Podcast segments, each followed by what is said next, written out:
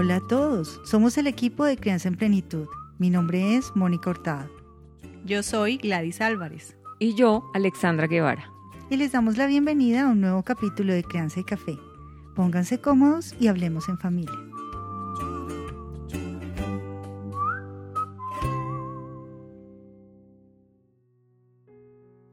¿Cuánto tiempo pasamos con nuestros hijos e hijas? ¿Este está siendo realmente un tiempo de calidad? ¿Estamos enfocados exclusivamente en estar con ellos? A continuación desarrollaremos este tema tan importante. Estableceremos qué implicaciones y beneficios tiene el tiempo especial y qué mensaje recibe mi hijo o hija a partir de esta acción.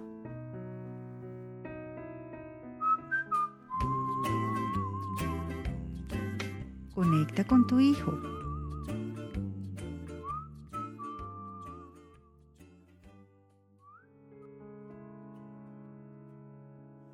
Vida full, vida de locos, acelerada, mis responsabilidades y preocupaciones, calidad de vida o vida sin más, teletrabajo, alternancia, miedo a fallar, estrés, problemas. Pero recuerden, si no tenemos tiempo para nosotros mismos, no nos tenemos. La frase realmente es, si no tengo tiempo, no me tengo a mí mismo. Lo que hago con mi tiempo, me lo hago a mí y moldea mi mundo. Son frases que sin duda hemos escuchado y que plantean muchísimas de las realidades que se viven en este momento. Estas frases nos inspiran a cuestionarnos y el autor, Carl Honore, en su libro llamado Elogio a la lentitud, nos invita a vivir despacio, comer más lento, caminar paso a paso y en general vivir más, por estar con la mente en mil ideas nos perdemos de lo real, de lo que está pasando en el tiempo presente. Sé que algunos pensarán, suena bien, pero no es mi realidad, yo tengo esta o esta otra razón, yo tengo mil cosas que hacer, mil responsabilidades, para nunca tener tiempo. Claro, hemos hablado de las realidades individuales. Sin embargo, precisamos todos vivir menos estresados, vivir más lento y permitir también el tiempo para educar despacio, respirar poco a poco, estar sin agenda o disfrutar del juego con nuestros hijos o de un momento en familia. Pues además de cansados y estresados estamos muchos de nosotros enfermos, o si no miremos las estadísticas y todo lo que nos dice la Organización Mundial de la Salud. Sabremos las incidencias de la enfermedad secundaria al estrés, pero aún así no hacemos nada por cambiar nuestro estilo de vida. Y mira, Mónica, con relación a lo que tú estás comentando, a veces pensamos que si hacemos muchas cosas somos más eficientes y no es así. El multitarea que llaman es, es realmente eh, una falacia, o sea, eso no existe. Cuando nosotros nos dedicamos a muchas cosas, realmente no estamos haciendo bien ninguna. Y eso conlleva a que tengamos después más asuntos que solucionar. En cambio, lo que nos dice Moni, lo que nos invita a hacer de vivir más lento, de ir más despacio, nos puede proporcionar el poder enfocarnos en algo, hacerlo de la mejor manera y después tener más tiempo para otras cosas. Entonces realmente surte el efecto contrario. Exactamente. Estamos en tanto, pero no, no en realidad. Eh, precisamente para el tema que nos ocupa como padres debemos ser conscientes que educamos a nuestros hijos a nuestro ritmo a veces tan pequeños y ya nuestros hijos están estresados. Pues la verdad es que les moldeamos y les verbalizamos todas las cosas que deben hacer, pero lo más importante es que entendamos que es una decisión que tomamos cada día. El de correr, el de vivir con ansiedad, con celeridad cada una de las experiencias, o por el contrario, el enseñarles que despacio, que tengo prisa, ¿no? Como la frase célebre. La buena noticia es que podemos salir de ese lugar, dejar de lado la culpa y la duda y estar más presentes, observando más, haciendo despacio y saboreando más la vida. Hoy mi invitación para ti, papá o mamá, es hacer pausas y observar, respirar, pensar. Si lo hacemos con constancia, esto nos beneficiará a nosotros y también podremos educar desde la seguridad, la confianza en nosotros y dándoles un piso más sólido a nuestros niños. En general, para reforzar las relaciones con cada uno de los integrantes de la familia, es necesario pensar en que hacemos depósitos cada día en su banco emocional. Yo cito mucho a Stephen Covey porque es un autor que admiro muchísimo y él siempre dice que esas pequeñas acciones cotidianas son inversiones en las relaciones con nuestros hijos. ¿Por qué? Porque hay momentos en que también debemos hacer retiros como humanos que somos fallamos, como humanos que somos de pronto herimos un sentimiento, incumplimos una promesa. Entonces él dice que si hemos hecho los suficientes depósitos emocionales para que nuestra relación con nuestros hijos esté suficientemente fuerte o para nuestra pareja, pues el día que realmente nos equivocamos o cometemos un error, realmente hay muchísimo insumo para poder construir o reconstruir o sanar o subsanar cualquier cosa que haya sucedido. Y es por esto que nuestro consejo desde Crianza en Plenitud es a tener un tiempo familiar especial con cada integrante de la familia. Eso quiere decir el que podemos organizar un plan. Nosotras las mujeres somos muy dadas a hacer un plan de chicas eh, con nuestras niñas, de pronto ir al salón de belleza o mandarnos a hacer las uñas o organizar eh, una tarde de maquillaje o de disfraces. Estas cosas refuerzan muchísimo tiempo, además de enseñarles nosotros diferentes roles y vivencias específicas de la realidad de ser mujeres o de ser hombres también, porque para los hombres de pronto es habitual el llevar a sus hijos a jugar fútbol o acompañarlos a llevar el carro al mecánico, pero en general, si nosotros nos sentamos a pensar, eh, a veces hacemos estas cosas un poco en automático. Y por eso el hacer un alto en el camino, el pensar exactamente en qué es lo que yo quiero o conocer de mi hija o de mi hijo o escuchar de él, pues es toda una cultura que debemos hacer hacia adentro y de la que hemos hablado en diferentes momentos. Yo soy padre y por lo tanto mi deber es escuchar con amor y sin miedo, sin miedo a fallar, sin miedo a decir no o a decir sí, pues estas palabras educan, para que luego tú puedas parar y pisar sobre tus pies, para que luego tu hijo pueda salir de la rabieta solo, pues la vida te dará frustraciones. Lo importante es que puedas determinar con sabiduría quién eres y hacia dónde vas. Pero ¿cómo empezar a hacer todo esto?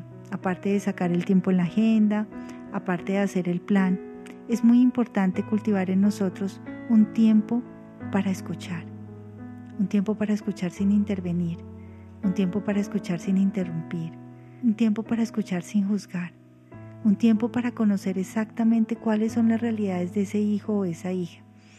Y es aquí donde les traigo un ejemplo de una niña que llegó a vivir de una ciudad a otra.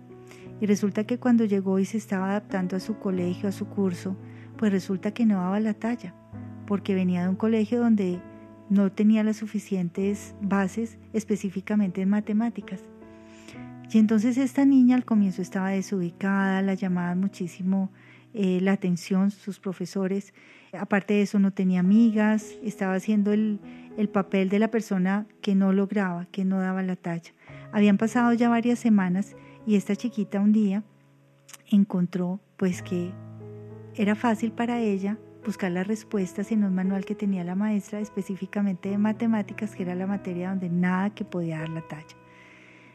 Pues la chiquita entonces se inventó la manera de poder sacar las respuestas y ir siempre un paso adelante en los ejercicios y esto entonces empezó a resultarle efecto y empezó a ser más popular, empezó a, ser la niña a la que le pedían ayuda a sus compañeros, eh, esto le sirvió para ser amigos y luego para sentir que estaba dando la talla académicamente con todas las cosas. Fueron pasando las semanas y sus padres empezaron a notarla un poco más seria, un poco más irritable. Y ya esto llegó a un punto que era difícil para la chiquita. Eh, estamos hablando de una niña que ya estaba en cuarto grado. Es decir, tenía alrededor de 10, 12 años. Y traigo el ejemplo porque fíjense que justamente había en su familia el hábito de que tenía un tiempo especial con su papá. Y él la recogía un día del colegio, iban a comer helado y pasaban la tarde juntos. Resulta que esta chiquita, eh, pues un día, en medio de esa reunión, pues su papá le dijo, eh, ¿cómo estás? ¿Cómo va tu colegio? ¿Cómo van las cosas? Bien, papá, todo bien. Pero bueno, y cuéntame de ti. No, papá, todo maravilloso. Y la chiquita daba vueltas y daba vueltas, pero no se atrevía.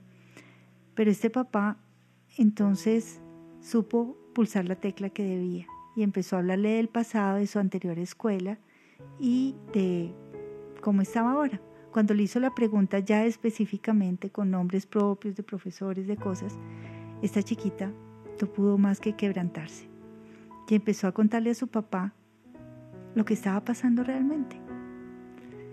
Él la escuchó sin emitir ningún juicio, la dejó llegar al final. Y ella realmente estaba esperando que ese día se cayera todo su andamio de mentiras y que seguramente este papá pues hubiera podido reaccionar con algún tipo de castigo o de llamada de atención fuerte porque ella sabía que estaba faltando a la verdad. Ella sabía que no estaba siendo honesta ni con sus profesores, ni con sus compañeros y tampoco con sus padres.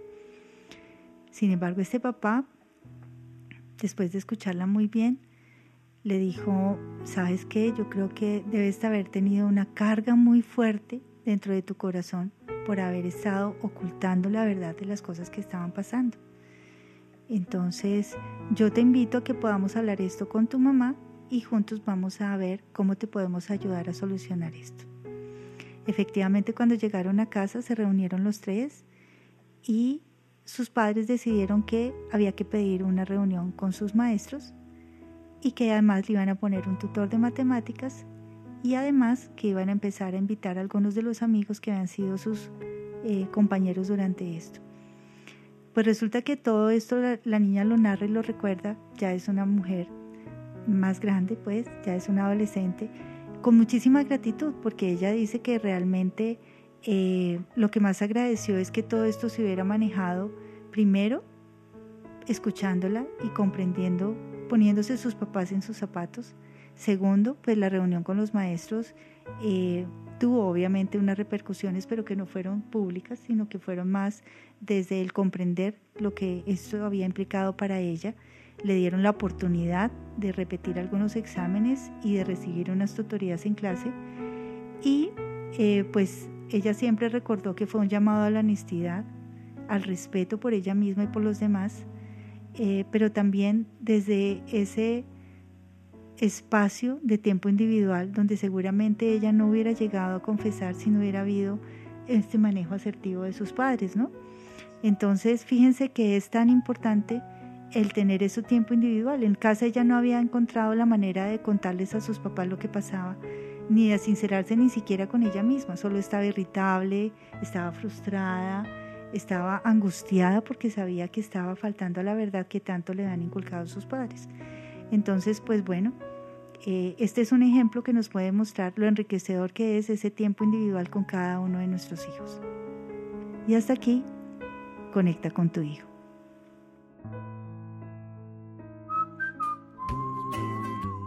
Conecta con la emoción.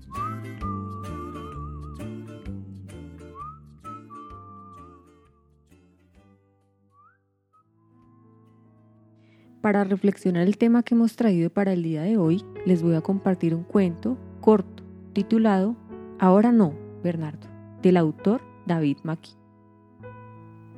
Ahora no, Bernardo. El papá está martillando, poniendo una puntilla para un cuadro y entra Bernardo y le dice, Hola papá. El papá se machucó y empezó a gritar, ¡Ah! Ahora no, Bernardo.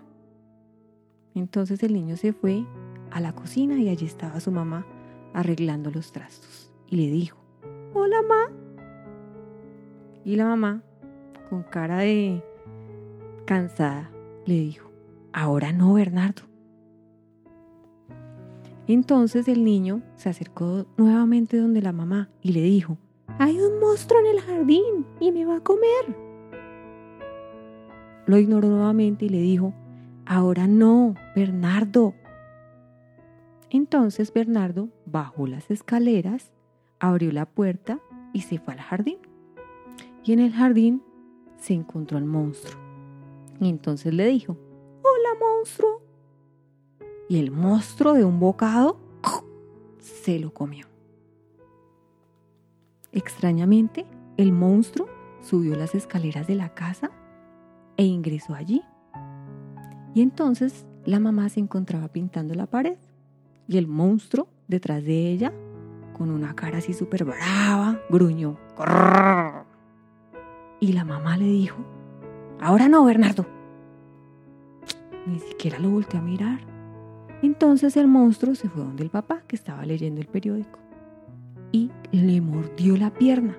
Y el papá, no, ahora no, Bernardo. Entonces la mamá lo llamó y le dijo, Bernardo, la comida está lista. Y se la puso frente al televisor, donde lo hacía normalmente. Entonces llegó el monstruo y como todo monstruo se subió encima de la mesa, se comió la comida de Bernardo y con sus gruñidos empezó a mascar. Luego se subió encima del televisor y ahora empezó a leer las tiras cómicas que eran de Bernardo. También rompió los juguetes de Bernardo. Entonces la mamá le dijo, vete a la cama, ya te subí la leche. El monstruo, con el osito de peluche de Bernardo en la mano, subió las escaleras. Se acostó en la cama, cogió el vasito de leche y pensó, pero si yo soy un monstruo. Entonces la mamá abrió la puerta, bajó el interruptor de la luz y le dijo, ahora no, Bernardo. Fin.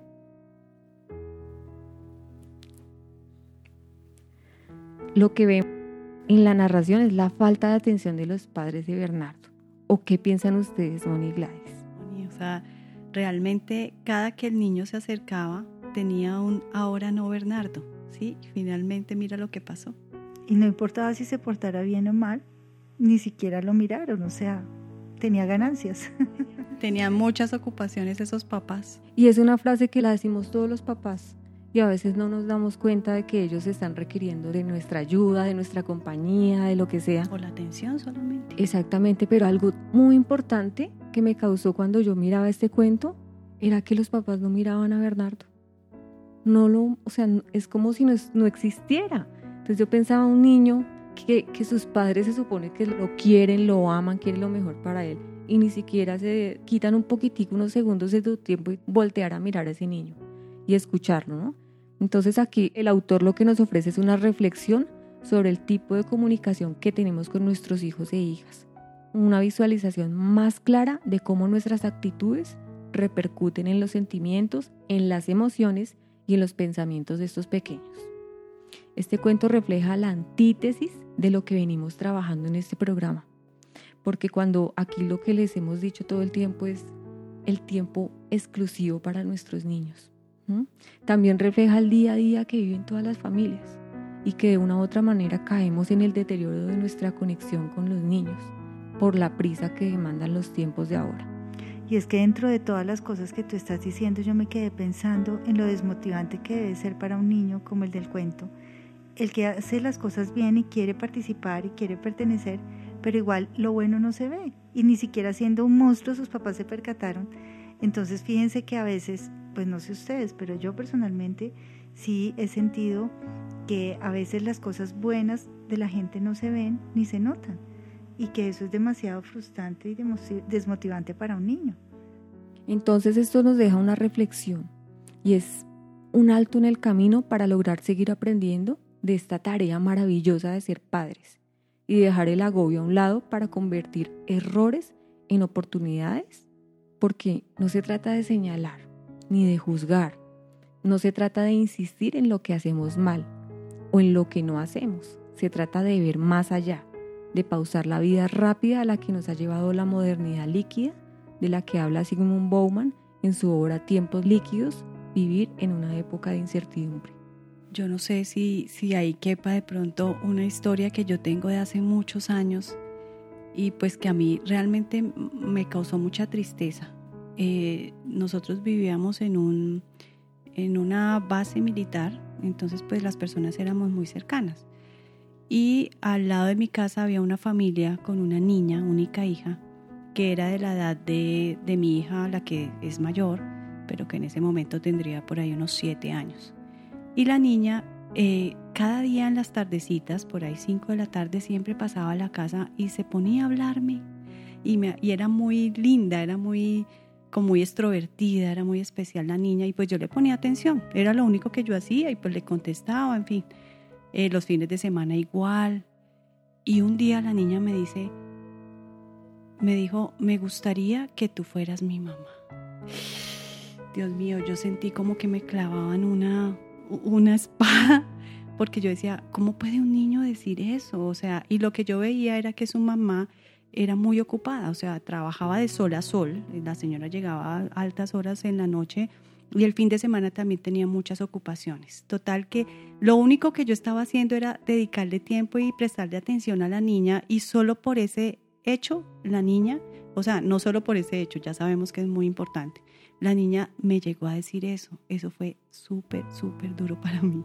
Y dedicar ese tiempo especial para ellos, porque a veces decimos, este es el tiempo, pero estamos, el, el celular suena, entonces la llamada, el mensaje, entonces se va diluyendo ese tiempo, entre comillas, que tenemos para ellos. Entonces realmente que sea un tiempo exclusivo. Sí, y tú acabas de tocar un punto fundamental, o sea, que ese momento realmente sea para ellos. Incluso dejemos el celular lejos de nosotros para que ellos sepan que estamos prestándole total atención a ellos. Ellos son los más importantes. ¿Y a ustedes no les pasa que en sus casas la hora de comer también es un lío que la gente deje la tecnología? Es que vamos a un restaurante y vemos cómo todo el mundo está conectado. Termina de comer y sigue. O sea, ¿realmente están conectados con los que están presentes o todo el tiempo es una realidad virtual? Así es, y entonces por eso, por eso les traje a Bauman, porque él acuña ese concepto de tiempo líquido en el 99, cuando ya empieza esta era moderna, y entonces utiliza una metáfora acertadamente para referirse a estos cambios sociales que podrían verse como riesgo en las relaciones sociales, lo que estás diciendo, Moni. Y dice algo así como, nada es sólido, ni la familia, ni la nación, ni el empleo. Aquellos acuerdos son pasajeros. Entonces imagínense ustedes si nosotros como padres y madres no permitimos ese tiempo de calidad a nuestros niños, modelando con nuestras actitudes, con nuestra forma de ser, con nuestra escucha, entonces yo les pregunto, ¿de qué manera ellos que están en proceso de aprendizaje lograrán superar estos tiempos líquidos? Y les dejo para la reflexión en términos de lo que quieren ustedes para sus hijos en el futuro.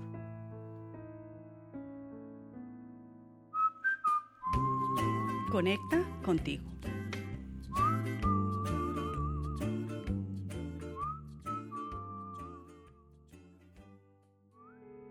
¿Qué haces cuando el agobio te invade?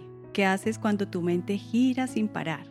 ¿Alguna vez has sentido frustración por sentir frustración o ansiedad por sentir ansiedad? Hoy vamos a explorar los sentimientos de ansiedad y estrés y cómo podemos salir de ese estado para poder llevar una vida más ligera. Recuerdo una historia que escuché de un monje que vivía en el monasterio.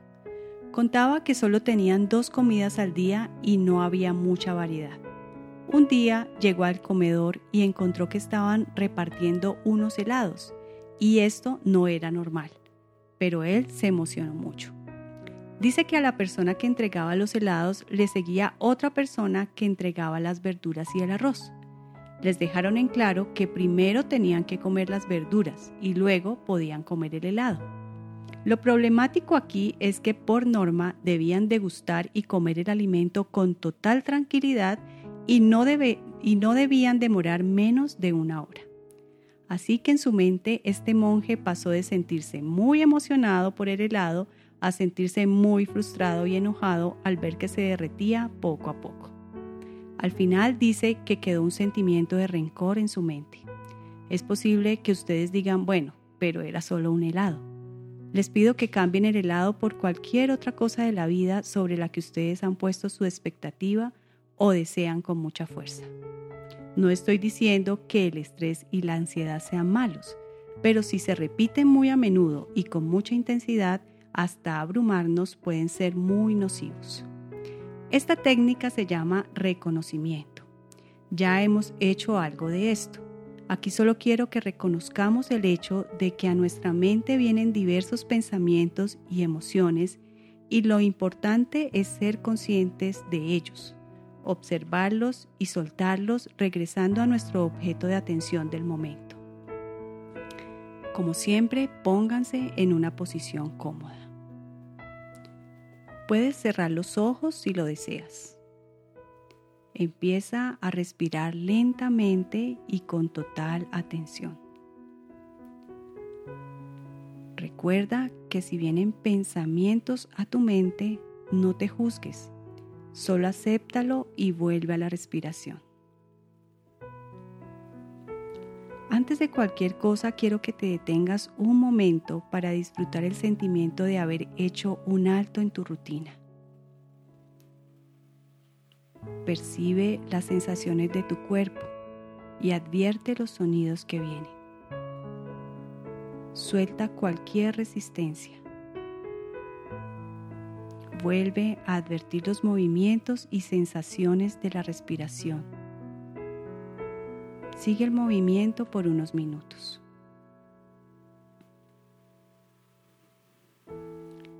Reconoce si han venido pensamientos, obsérvalos, acéptalos y suéltalos. Permanece aquí todo el tiempo que quieras. Por ahora dejemos aquí. Abre tus ojos y mueve tu cuerpo lentamente. Esto es lo que debemos hacer con cada cosa que nos estresa o frustra. Observar, reconocer, aceptar y dejar ir. Las cosas pasan cuando tienen que pasar y agregar estrés o ansiedad no va a hacer que pasen. Al contrario, nos puede afectar mucho. Hasta aquí nuestra sección Conecta contigo.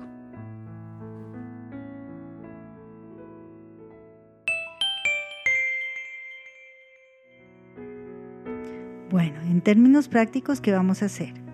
Mi tarea es muy sencilla. Organicemos un tiempo especial con cada miembro de la familia o cada ser importante para nosotros, cada semana y si no es posible, por lo menos cada dos semanas, sin tecnología, haciendo sentir al otro lo único importante en ese instante, sin interrumpir, escuchemos, sin juicios, sin querer dar consejos. A veces nuestros hijos nos están contando que pelearon con su mejor amiga o su mejor amigo y nosotros siempre queremos darle la solución o estamos dando el consejo o estamos criticando porque yo te he dicho que no contestes tan feo. Pero resulta que eso simplemente va a romper la comunicación. A veces solo nuestros hijos quieren ser escuchados, quieren sentirse importantes y eso va a enriquecer muchísimo el vínculo sin siquiera ustedes darse cuenta, van a sorprenderse de la cantidad de cosas nuevas y de situaciones que viven sus hijos o su pareja sin que ustedes estén enterados. ¿Qué tal si programamos un tiempo en familia realizando la actividad que planeamos hoy en la sesión Conecta contigo? Mañana vamos a tener una sesión de coaching familiar y vamos a enfocarnos en nuestra misión familiar. Hemos finalizado el episodio de hoy de Crianza y Café con aroma de familia. Y recuerden, la paz en la familia es la paz en la sociedad. Nos veremos nuevamente mañana.